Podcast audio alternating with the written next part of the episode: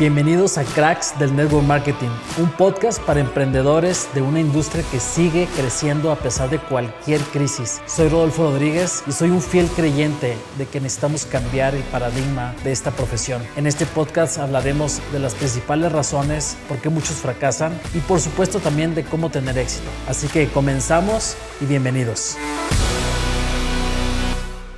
Hola, ¿qué tal? ¿Cómo están? ¿Cómo están todos? Bienvenidos a, esta comunidad de cracks del network marketing. Y el día de hoy tenemos a una, a una persona que he conocido hace más de, desde, creo que desde el 2009, llegué a conocerlo. Eh, él es una persona que, que, tiene, que tiene mucho éxito en la industria y no solamente eso, sino que ha creado varias herramientas digitales para ayudar a toda la comunidad de net marketing. Es un placer poder tener aquí en esta entrevista a Eric Gamio de Perú, que está radicando en Argentina. Eric, ¿cómo estás?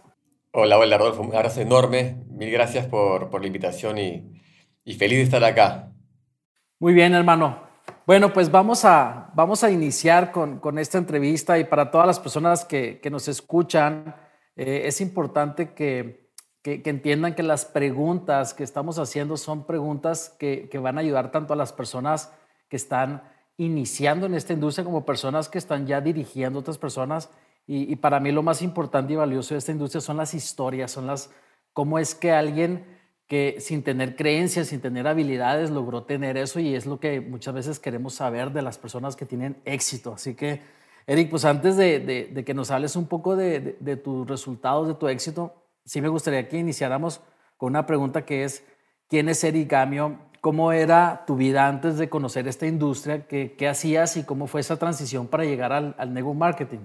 Perfecto. Sí, bueno, yo vengo de Lima, Perú, y vengo de una familia tradicional y también un sistema tradicional. Lima es bastante chapado a la antigua, entonces todos nos, nos movemos como ovejas, ¿no? Eh, entonces, colegio, universidad, estudié administración de empresas, eh, repetí 17 materias, no me fue muy bien, no era muy fan de estudiar y me gradué a duras penas después de seis años y de ahí empecé a trabajar en la clásica competencia, ¿no? De quién trabaja en el transnacional más grande. Llegué a trabajar en, Warner Brothers, trabajé en Microsoft y terminé manejando una de las marcas del grupo L'Oreal de cosméticos a mis 24, 25 años. Entonces lo estaba entre comillas, estaba entre comillas logrando el éxito corporativo, me pagaban un montón de plata, todo muy bien. Pero yo soy músico, eso está en mis venas, no, no, no los tintes de L'Oreal. y un día colapsé y dije, quiero retomar el control de mi vida. Eh, para allá afuera se, considera, se considerará de que yo estoy teniendo éxito, pero en verdad no lo estoy teniendo porque no estoy contento. Y, y es loco como uno cuando cambia la energía, eh, las cosas pasan, ¿no? Y al día siguiente recibí una llamada, la clásica llamada, la misteriosa llamada, la exagerada llamada eh, y sospechosa llamada de marketing multinivel. Y así es como finalmente fui a una reunión, vi toda esta gente bastante excitada, eh, porque iban a ser millonarios y toda la onda, y gracias a Dios pude ver detrás del circo, del circo y pude conectar con el detrás de cámaras real de este negocio, esta profesión. Y así comencé. Comencé, mis comienzos no fueron tan, mm, ¿cómo te puedo decir? Eh, eh, lindos. Cuatro años me demoré en poder sacar la cabeza debajo del agua y conseguir por lo menos 500 dólares de utilidad mensual eh, en mi negocio multinivel. Pero de ahí todo empezó a, a, escalar por allá, ya estoy hablando del año 2006 a 2010. El 2010 empezó a escalar y ahora se convirtió en algo, algo gigante. Gracias a Dios, bueno, ya mi trabajo, ¿no?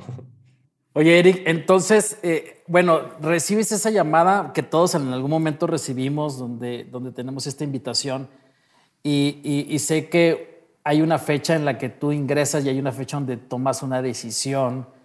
¿Y, qué tan difícil o cuál fue eh, prácticamente lo que tuviste que hacer para, para poder construir un resultado más grande? ¿Cuál fue la decisión que consideras como más importante que te hizo como brincar? Eh, yo, yo, creo que desde el momento que ingresé, yo estaba determinado a que a mí se me iba a dar. O sea, yo no tenía, yo, gracias a Dios, creí muy rápido en la profesión y, creer es una, eh, belief, creencia, es una palabra que utiliza mucho en, en, multinivel, pero esto no es un dogma, esto no es fe, acá hay evidencias empíricas de las cosas, no hay creencias, acá hay vista, observación. Yo veía cómo la gente ganaba plata, sabía que se, que se podía, veía muchísimas personas manejando a toda velocidad del Ferrari que yo también tenía. Entonces yo me negaba a pensar de que a mí, se, a mí no se me iba a dar. Y de hecho veía en la tarima gente con muchas menos capacidades que yo llegando mucho más lejos. Entonces yo sí, podría tener mi elocuencia, podría tener mi personalidad y toda la onda, pero me faltaba madurar muchísimo. Yo no sabía qué tenía que hacer, por dónde tenía que mejorar, qué tendría que, que modificar en mi personalidad, en mis formas, en mi accionar, ni nada. Eso fue un descubrimiento paso a paso, pero nunca, nunca pensé en esto no me va a salir a mí. Yo soy un emprendedor nato y como buen emprendedor soy testarudo y, y dije a mí se me va a dar sí o sí. Así que como que no tuve que hacer un, un pivot. Siempre estuve, eso sí, siempre estuve en la cancha. Nunca fui de esos académicos que, que, que leen, asistentes profesionales a eventos, consumidores profesionales del producto, nada más. Para eso soy cliente nomás de la compañía. Eh, y, fan, en todo caso, ¿no? Lo que yo llamo las focas, ¿no? Que aplauden nada más, pero no hacen nada. No, yo siempre estuve ahí haciendo travesuras, desde marketing digital, desde prospección de universidades, en, hice todo lo que te anuncios en el periódico, publicidad en Facebook, apenas entró la publicidad en Facebook en América Latina, hice de todo desesperadamente eh, y creo que nada, Dios, Dios no se queda con el trabajo de nadie y resultados eventualmente se empezaron a dar. Tuviste, yo me acuerdo cuando, cuando empezaste a hacer eh, eh, esto de, marketing de atracción, este, tuviste un nicho, yo me acuerdo que tuviste un nicho porque de alguna forma venías de, un poco de, trabajar en transnacionales, todo eso, pero viste un nicho en, las redes sociales, cuando todavía no era el, el, nicho, cuando, es más, cuando todavía era cuando se cuestionaba muchísimo de, que los que hacen multinivel en redes sociales eran los que no querían trabajar. ¿Cómo, cómo fue para ti eso? Eh, en mi desesperación productiva, porque yo siempre estaba buscando estrategias, eh, temas. Claro, yo pateaba al arco de todos los ángulos para ver cómo podía meter eh, gol. Y me di cuenta, tuve una epifanía, que la palabra apalancamiento es la palabra, es el eje pivotal de nuestra profesión, pero no se utiliza para las actividades productivas, es decir, para prospectar clientes o socios. Yo dije, no entiendo, ¿por qué no utilizamos el apalancamiento que tanto se habla, pero para la parte productiva? Y ahí fue donde dije, ¿cómo se podría hacer esto? Investigando y conociendo cosas, dije, en Internet, publicidad. Primero fue publicidad a través de periódicos y ese tipo de cosas, ¿no? que fue una travesura que hice durante seis meses, que no me funcionó. Eh, pero ahí descubrí el mundo del Internet, descubrí un par de personajes, así, Mike, Mike Dillard, este, Mike Weiser, que hablaban del marketing de atracción, que no es ningún término nuevo, ¿no? Simplemente es atraer personas a través de agregarles valor. Y así fue como empecé a crear landing pages, eh, eh, publicidad online y todo en el 2009 cuando parecía ciencia ficción, ¿no? Y de hecho en mi compañía me crucificaron, ¿no? Desenfocado, eh, usa lo básico. Digo, flaco, si tú usaste eso para, o si tú hiciste tu negocio en el 2002, ese es tu problema, gracias. O sea, yo estoy en el 2009, ¿no? Este, o sea, ¿por qué no lo haces tú como lo hicieron tus Apples en el 74, con fax? ¿no? En lo básico, ¿no? Pues hay que evolucionar la profesión y así fue como empecé a coquetear con eso y, gracias a Dios me fue muy bien. Oye, Eric, hablando de, de mucha, yo veo mucha gente que, que, que, utiliza eh, las redes sociales y, y, un poco lo que dices, dar valor a través de redes sociales. ¿Qué tanto tú consideras eh, cuando, cuando uno va a construir una red, un equipo, pues, obviamente estás buscando líderes o estás buscando personas calificadas, por decirlo así, ¿no? ¿Qué tanta, ¿Qué tanta gente puedes tú captar o cuál es tu estrategia para captar gente calificada, pero muy calificada en redes sociales o gente que, pues no sé, a lo mejor eh, si son más eh, seguidores o más líderes? ¿Cómo ha sido para ti también descubrir esto? Porque llevas muchos años y me imagino que que has estado puliendo muchísimo la fórmula, ¿no? Sí, se ha ido evolucionando y lo que sí tengo claro es que yo, no puedo pensar por nadie y todo el tema de la calificación o cuando escucho prospectos calificados, digo, ¿qué es un prospecto calificado? Una madre soltera con secundaria. eh, ¿es calificada eh, o no es calificado? No, hay que traer corporativo, gente de bienes raíces, eso es calificado. Entonces, yo siempre tuve mis bemoles con el tema de calificado. Yo, mis líderes principales hoy en día en América Latina, técnicamente no son calificados. O sea, lo único que calificaba, o sea, dos de ellos son gente bastante humilde, era gente bastante humilde, pero con una garra. O sea, si tienes garra, hambre y ganas, para mí, calificado. Y eso solamente lo puedo ver después de firmarte. Entonces yo firmaba a todos. Y o sea, yo podía patrocinar, no sé, 50, eh, 70 personas este, por año, 80 personas por año y nada, se quedaban pues 15, pero ellos son los que se descalifican cuando se van del negocio y de repente no era para ellos, yo ya entendí que el multinivel no es para todo el mundo. Eh, y los que se quedaban, algunos se tomaban más tiempo que otros en tener resultados, pero yo siempre estaba ahí, siempre y cuando ellos también estuvieran ahí pateando el arco.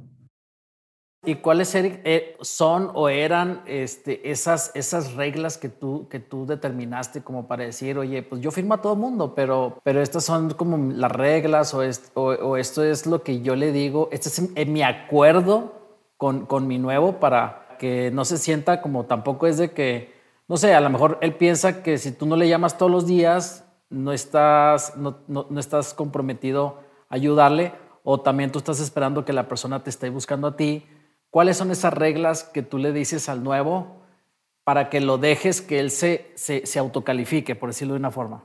La única regla que, regla por así decirlo, ¿no? que les digo a la gente, y se lo sigo diciendo hasta el día de hoy, es que hay cinco palabras prohibidas en nuestra relación. Y esas son, Eric, disculpa que te moleste. Entonces la gente tiende a pensar de que no me puede molestar, que soy una persona muy ocupada porque hago videos en internet. O sea, el tema de la fama genera mucha idealización de la gente, ¿ya? Y digo, llámame, llámame. Yo tengo el complejo del, del emprendedor huérfano, ¿no? Del downline huérfano porque yo cuando ingresé a la profesión, en las dos semanas mi patrocinador dejó el negocio, estuve cinco años solo. Me adoptaron, por supuesto, pero era una adopción. Y si bien hoy en día tengo un patrocinador legítimo, yo ya estoy programado con ser huérfano. Entonces yo soy el que busqué. Entonces yo siempre me consideré, de hecho mi patrocinador, a Luca, le dicen, oye, ¿tú cómo sabías de que Eric se iba, a volver lo que, lo, que, lo que es hoy en día? ¿no? Este, que iba a facturar lo que factura y toda la onda, que qué visionario, Luca. Y Luca dice, ¿visionario? No, no tenía idea. Él siempre estuvo ahí. E, e, y él dijo, él era una garrapata, estaba pegado a mi rodilla todo el día. Y eso es lo que yo siempre fui, un garrapata. Y estuve ahí, yo buscaba, yo buscaba, yo buscaba y también hacía cosas independientes, pero buscaba. Entonces le digo a lo que patrocino, búscame, aquí estoy para ti. Ok, ok, buenísimo, buenísimo. Oye, Eric, de, las habilidades, de todas las habilidades que, consideras tú para, para, poder desarrollar este negocio, ¿cuál es la habilidad en donde tú eres más fuerte o la que más has desarrollado? Creo que en, ayudar a, la gente a, creer en, en ellos mismos y sobre todo a que tengan la independencia de pensar por sí solos y cuestionarme a mí también. Esa segunda, más que todo. O sea, de hecho, cuando pasó lo de la pandemia, mi negocio se cayó como en 48% en, en siete países, en marzo, en abril, y me asusté. Y hace tiempo no me pasaba eso, pero nunca me había pasado eso. Eh, mi negocio siempre estaba creciendo. Y nada, junté a todos mis líderes. Eh, y yo, yo nunca he sido ese tipo de líder así como que escuche en silencio, voy a hablar, ¿no? Para nada, siempre he sido una mesa redonda. Yo, a mí jamás me vas a ver en una cabecera, olvídate. Eh, y los reuní y la primera pregunta que les hice es, ¿qué hacemos?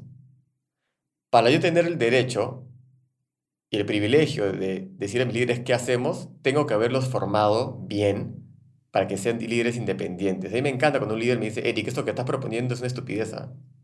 ¿Ah?". Digo, bien. O sea, porque no tengo todas las respuestas. O sea, no soy Einstein del multinivel. Eh, entonces, esa cualidad, de hecho, mi equipo, que es enorme, que se llama Dunsa Global, acabo de hacer el primer entrenamiento a todo el equipo. Eh, desde que arrancó la pandemia en, marzo, lo hice en noviembre. o sea, nunca hice entrenamiento para, todo el equipo. ¿Por qué? Porque todos tienen sus equipos. Cada uno de mis líderes tiene su propio equipo. Y no quiero interferir con ello. Este, y lo, recién lo hice como nada, como que bajó, no sé, por así decirlo, no papá. Pero, nada, entonces esa, generar esa independencia para mí ha sido muy importante porque puedo estar tranquilo ahora y no ser el eje central como líder emblemático idealizado, que a veces veo multinivel.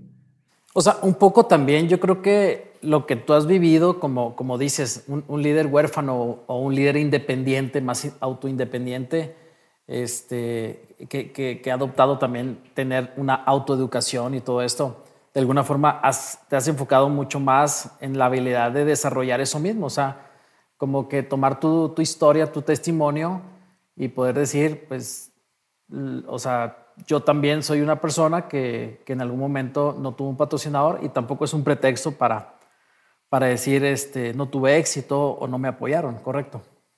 Totalmente. Y sobre todo en estas, estas épocas, yo siempre fui un experimentador. O sea, haciendo marketing digital desde el año 2009, páginas de captura, viendo por ahí, por allá, o sea, estrategias diferentes publicidad online y toda la onda. Entonces yo cultivé la experimentación en mi equipo también. Eh, que ellos no sigan un dogma de duplicación y sistema, ¿no? Este, porque papá Eric dice, no, invéntate algo, siempre y cuando sea ético y duplicable, haz lo que te dé la gana y si funciona me lo explicas, lo sistematizamos y lo publicamos. Y así es como mi negocio, después de esa caída, creció, o sea, regresamos a tener la facturación normal seis semanas después y unas ocho semanas después estábamos en el doble de facturación. Fue el mejor año de mi vida. Y todo se lo doy a la capacidad de experimentación y cuestionamiento que le di la libertad a mis líderes de tener. Muchas personas que, que, nos, que nos están escuchando en, en, este podcast, Eric, eh, tal vez eh, les ha pasado o les pasó lo mismo. Y, no voy a decir que todas las compañías o a todos los líderes les pasó lo mismo con la pandemia, pero sé que de alguna forma viene, esta caída viene de una forma de cómo trabajar, ¿no? Que la pandemia afectó, como por ejemplo hacer tu negocio más presencial, más, eh, ya sabes, un sistema de, reuniones en hoteles, etcétera. ¿Qué fue lo que, lo, que, lo que hizo que se cayera tu negocio y qué fue, si nos puedes compartir, qué fue lo que cambiaron para que creciera otra vez? Eh, hablando de un negocio de, de productos. Sí, bueno, lo que hizo que se cayera el negocio fue la, dos parálisis. La parálisis operativa, o sea, frenó el delivery en todos los países prácticamente. Eh, la planta la cerraron, cerraron el call center. En Perú fue bastante, mi compañía es peruana, entonces el, Perú fue bastante, eh, ¿cómo te dramático. O sea, entraron militares al call center a cerrarlo. Este, a la planta también y todo. Entonces fue medio heavy y eso por un lado paralizó la distribución. Y por otro lado, la gente también estaba asustada, paralizada un poco, y fueron esas dos, tres semanas de, de esto es un apocalipsis. Esas son las dos cosas que, que frenaron todo. ¿Qué es lo que lo levantó? La capacidad de adaptación. Este, creo que Charles Darwin creo que decía que el, el que más, la, ley de la evolución no es, el, no es que el más fuerte va a ganar, sino el que mejor se adapte, ¿no? Y nada, eh, toda la gente, como ya tenía impregnada por mí y que les era natural el tema de online y todo, y yo, usaba, yo uso Zoom desde que salió, ¿no? no era un misterio, y teníamos las reuniones en Zoom, ¿no? Este, y todo el tema de, no te decir marca personal, porque nada, no, no creé gurús de internet, pero sí la gente estaba publicando y estaba metidos en Instagram y todas estas cosas, y Facebook y todo, y e-commerce y toda la onda, y finalmente dijeron, ok, hay que redoblar el, el, tema. Y si bien teníamos reuniones presenciales todas las semanas en todos los países, pasamos a online, que ya lo teníamos. Eh, simplemente le pusimos todas las fichas ahí. Y eso combinado con, con el hambre de la gente, de decir mi negocio no se me va a caer, explotó. Y nos dimos cuenta de que era más sencillo aún hacerlo online.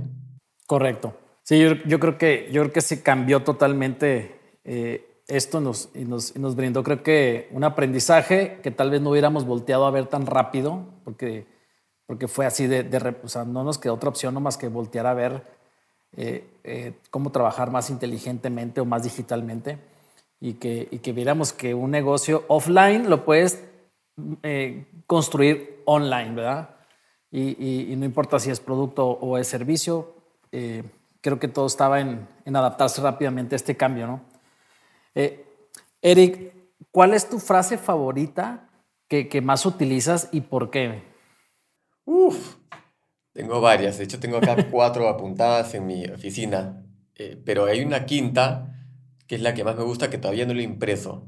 Este, bueno, te leo las que tengo en mi oficina, ya que son importantísimas para mí. Bueno, persigue la visión, no el dinero. El dinero te va a terminar persiguiendo a ti.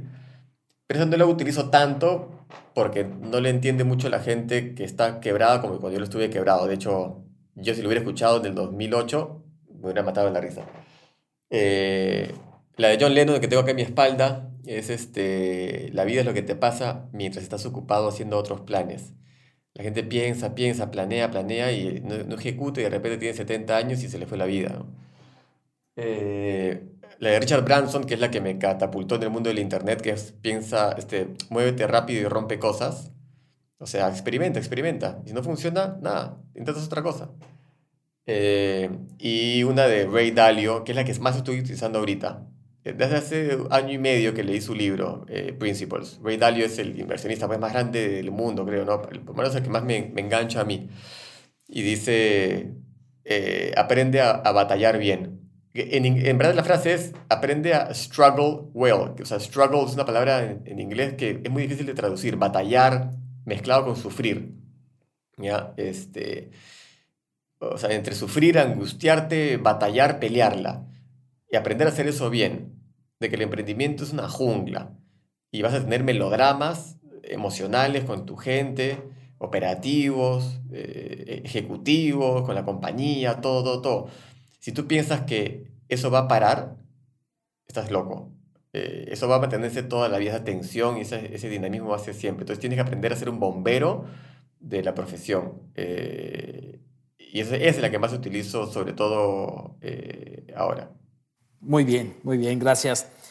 Eh, estaba escuchando uno de tus podcasts, Eric, este, donde, donde creo que realizabas una pregunta o, una pregunta, la, tú generabas las respuestas de esa misma pregunta, es ¿qué me, gustaría? Algo así, este, no me acuerdo muy bien cómo era. Yo la quiero cambiar por, qué consejo pudiera darle tu yo del presente a tuyo del pasado este, eh, con la experiencia que hoy tienes? Bueno, algo que, que me tuve que hasta tatuar porque era muy importante recordarlo. Le hubiera dicho, flaco, paciencia, paciencia y perseverancia.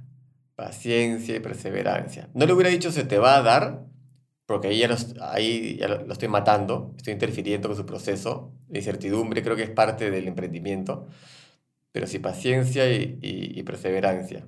Sobre todo la paciencia. Yo soy una persona muy ansiosa. Eh, me lo tuve que tatuar porque tengo que recordarlo todos los días. Oye, tú sabes que mi primer compañero fue en, en una empresa de, de nutrición, OmniLife, eh, y, y, fue una empresa en la que estuve 10 años. Y ahorita que hablabas de paciencia, me acordé de una frase que tenía Jorge Vergara, en paz descanse, este, donde él decía, paciencia y salivita. Con paciencia y salivita le dijo un elefante a una hormiguita y dos mil años después nació el oso hormiguero. Qué bueno. Y, y, era, y era eso precisamente, o sea, ya sabes, la gota va cayendo en la roca y tarde que temprano la perfora y, y creo que es una analogía eh, muy, muy importante en, en esta profesión porque el proceso de cada quien es muy diferente y, también puedes romperlo, como dices tú. Ahora sí es cómo lo, lo, acelero. Pues acabas de decir algunas, algunas claves, ¿no? Es, es, esto que decías de Richard Branson, o no me acuerdo de cuál, que, que es eh, eh, romper, o sea, o sea, equivócate en pocas palabras, este, crea, construye, intenta, este, porque detrás de eso, pues hasta por la ley de las probabilidades, te va a pegar, ¿estás de acuerdo? Totalmente, totalmente. O sea, eh, la gente, un tip básico que le puedo dar a la gente es salgan allá afuera a meter la pata. Salgan allá afuera a, hacer pésimas presentaciones, pésimos seguimientos, pésimos cierres. Eh, o sea, algo que me he dado cuenta y creo que tú te has dado cuenta también es que los grandes líderes de esta profesión han sido todos la feliz consecuencia de una pésima presentación. Yo te garantizo que cuando ingresaste a, a OmniLife, la presentación no fue una obra de Broadway. Debe haber sido algo así, tú conectaste, no te hicieron seguimiento y arrancaste. Y así ha sido con la gran, gran, gran, gran mayoría de nosotros. Sí, hay la excepción, ¿no? De, hecho, no me avisaron eh, para empezar. Imagínate, tú buscaste. Que iba a hablar.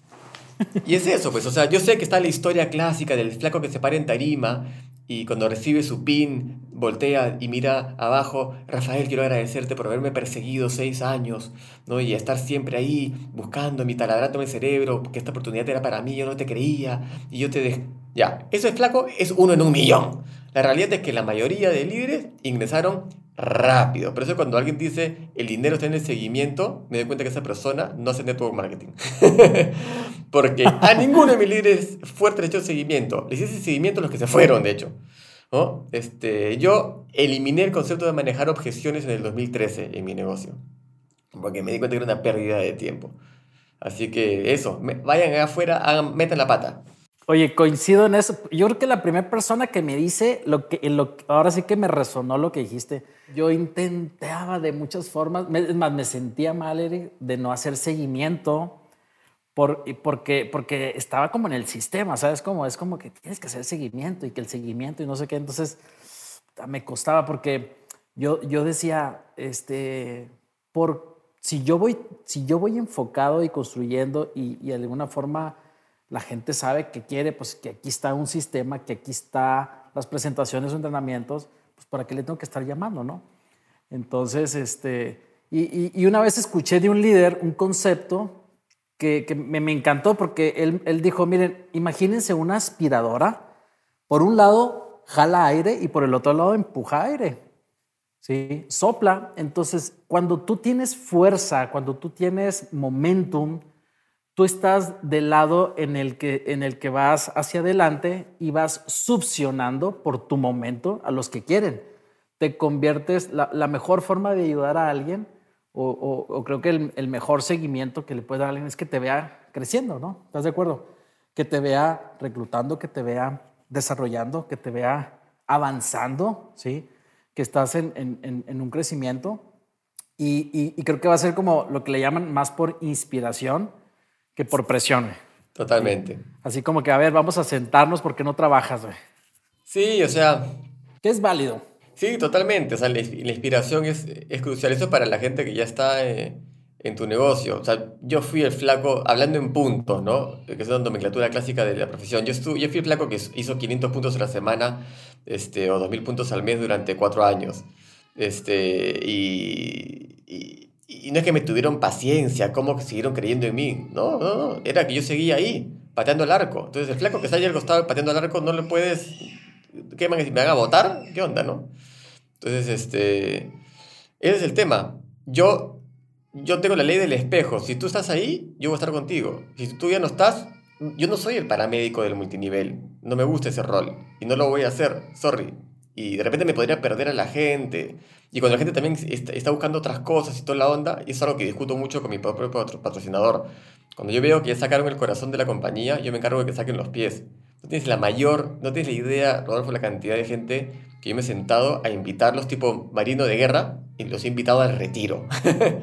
Oye, flaco, pero no te das cuenta, porque todo el día me hablas, oye, ¿has visto lo que están haciendo? Porque esa compañía lo que tiene, es que te explico, ojo, yo estoy recomprometido acá, pero te explico, lo que es, flaco, ten los huevos de irte, por favor, en vez de seguir maniobrando y no estás haciendo nada, ya, está tu negocio paralizado hace tiempo. Flaco, no tienes que estar acá. Esta compañía no es para todo el mundo, es como el fútbol. A mí no me interesa, por más que sea un deporte increíble. No tienes que estar acá, si quieres estar acá, estate acá, pero ya. O sea, deja de ir al, al antro, a las discotecas, si supuestamente estás casado. Mejor divórciate y no pasa nada. Yo soy amigo con la gran mayoría de personas que se han ido de mi negocio, líderes grandes, ¿ah? De mi negocio que se han ido a otras compañías. Algunos yo mismo los ayudé a encajarlos en otra compañía.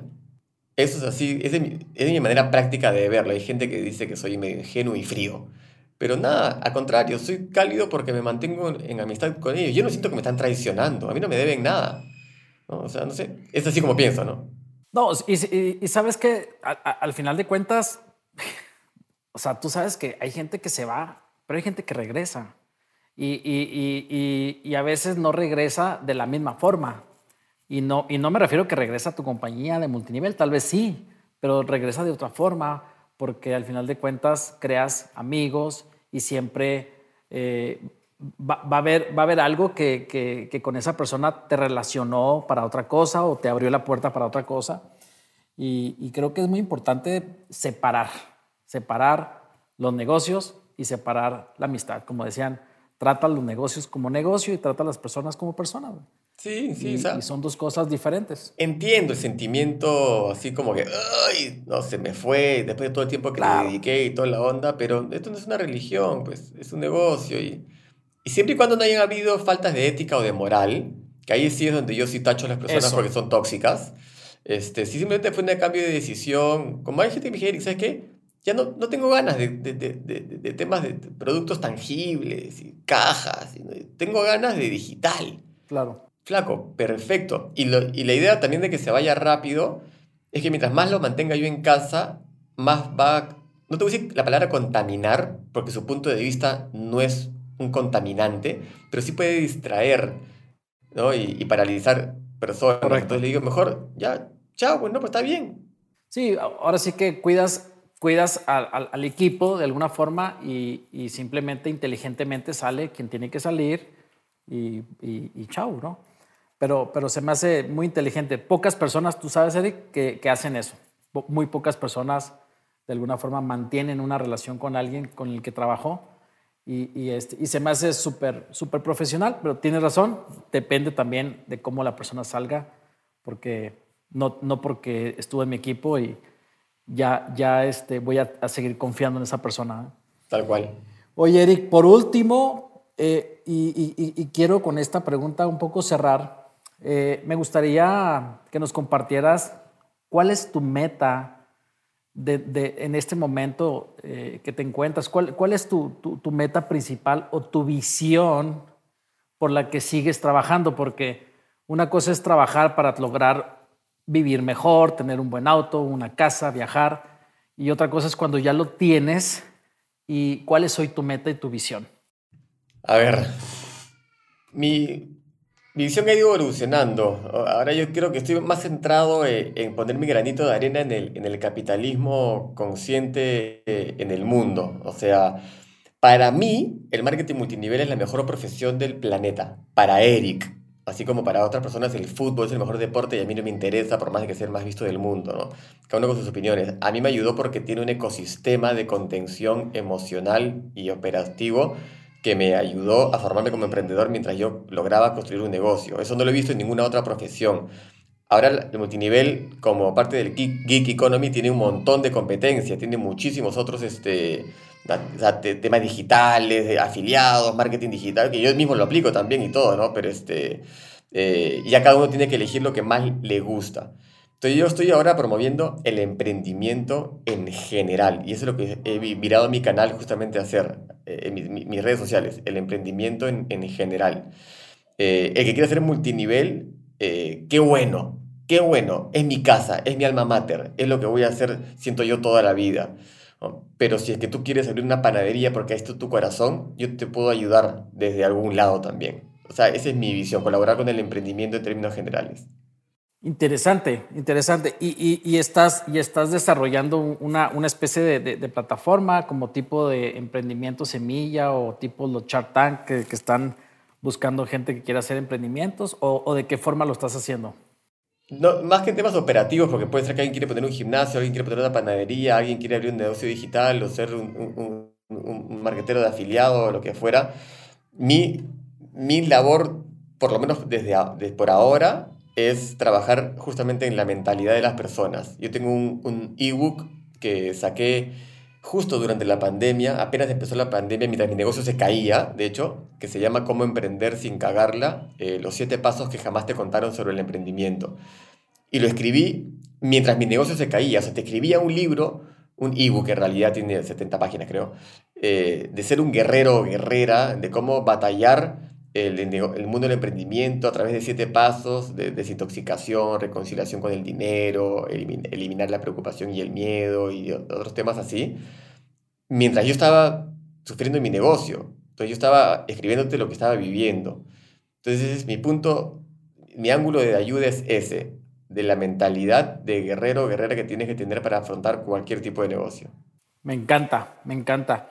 Eric, pues muchísimas gracias. Gracias eh, para todas las personas que no conozcan a Eric Gamio, pueden seguirlo en redes sociales. Yo creo que es muy fácil encontrar a Eric Gamio en, Instagram, en, Facebook, este, no sé qué otras redes tengas, Eric, pero la gente creo que te puede encontrar muy fácil, ¿no? Creo que es con, con, con Eric, con K nada más, ¿verdad? No, con C y con K. C y K, ok. C y K. Bueno, eh, Eric, eh, pues de antemano agradecerte, hermano, por, por, el tiempo. Sé que, sé que eh, habíamos pateado dos, dos, dos, semanas, creo que esta entrevista. esperemos que no sea la última y nos puedas seguir compartiendo parte de tu historia y, y, de ser y de iniciar con un sueño o de iniciar en esta travesía de nuevo marketing, convertirte en un profesional, ser un alumno inteligente, convertirte en un líder y ahora impulsar eh, el emprendedorismo y creo que en este, en este momento que hoy estamos, pues yo creo que tenemos, si estás de acuerdo, creo que una de las mayores... Eh, eh, y, esto lo quiero dejar como una pregunta, Eric, para que, y, si quieres con esto, me gustaría que cerráramos. ¿Qué piensas? Porque hay dos vertientes con, con, con la crisis de la pandemia y también con la oportunidad de la pandemia en el network marketing. ¿Qué piensas sobre lo que está sucediendo y si esto va a ayudar a que se generen más autoempleos o, más gente independiente de generar ingresos con network marketing? Sí, mira, creo que cuando tú y yo comenzamos en esta profesión, el emprendimiento todavía no era cool ni estaba de moda. Eh, no existía el geek economy ni nada de ese tipo de cosas. Nosotros peleamos contra la corriente de un negocio alternativo este, diseñado para el, el hambriento de pie, por así decirlo, ¿no? Que, sin capital, con un poquito de plata, arrancar algo. Pero a partir ya del 2013, 14, 15, 16, 2017, 2018, el emprendimiento se empezó a volver de moda, con tipo la salud también, ¿no? Es cool ser saludable ahora. Vegano, ah, qué cool, ¿no? Este, Vegetariano, qué cool. Emprendedor, startup, ¿no? Qué cool. Y trabajo en un cowork, qué cool. Entonces eso ya empezó a, a salir efervescentemente por todo el mundo. ¿Cuántos edificios tiene WeWork? Creo que 186, al margen de que fue una catástrofe financiera eventualmente porque su dueño está loco, pero me refiero a que estos elementos de ecosistema ya estaban generándose. Lo único que hizo la pandemia es acelerarlo. Y yo no siento que todo el mundo debería emprender, este, no voy a dar la respuesta clásica de si no, ¿quién nos atendería en los bancos? Ja, ja, ja, ja. No es la del Apple de, 1984. Este, sino porque la gente realmente tiene aptitudes diferentes y hay gente que funciona mejor en un ecosistema eh, eh, corporativo, estructurado, y otros que tienen otros valores que, que, en el sentido de que los valoran más como la libertad y quieren emprender. Entonces hay que convivir con, con ambos. Hay mucho espíritu emprendedor en el mundo corporativo también. Eh, pero espíritu nada más, ¿no? Correcto. Eh, ah, hay, empleados, hay empleados con mentalidad de, de, emprendedores, ¿estás de acuerdo? Sí, totalmente. Y la rompen, y la rompen enormemente, pero necesitan esa estructura, ¿no? Estar en, en ese formato y está perfecto por ellos, ¿no? Ya con 40 años ya maduré lo suficiente como para saber de que la gente que no emprende no ha cometido un error en su vida, ¿no? Los únicos que han cometido un error en su vida son los que quieren emprender y no lo están haciendo porque no tienen las agallas, ¿no? Este, o el coraje. Entonces yo creo que ahora con la pandemia, mucha gente que justamente le faltaba el coraje o las agallas, necesitaba que le saquen la alfombra de debajo del piso para justamente empezar a, a, cuestionar todo y decir, bueno, ahora creo que me toca. Entonces eso es lo que me gusta, de que ha despertado a gente o ha empujado a gente al abismo de, de, de, su real destino. Correcto, totalmente. Bueno, pues Eric, muchísimas gracias entonces eh, nuevamente y todas las personas que nos siguen, compartan este audio con su equipo. Si se fijan, es información genérica, información de, una historia totalmente real. Y, este, y muchísimas gracias, Eric. Si quieres decir unas últimas palabras y despedimos el programa. Nada, a mí gracias por la oportunidad, Rodolfo. Tantos años que, nos conocemos, nos hemos visto muy poquitito. Creo que, creo que una vez nomás nos hemos visto, eh, eh, que nos encontramos en un banco ahí en, en, Lima, Perú. ¿no? En Lima. Este, fue Y en México. En México, tal cual, tal cual, tal cual. Este, pero nada, mil gracias por esta oportunidad y por tener este espacio justamente para esta profesión que amo tanto, eh, que es el network marketing. Igualmente para ti, mano. Un fuerte abrazo. Muchísimas gracias y nos vemos en la próxima. Saludos a todos. Abrazos.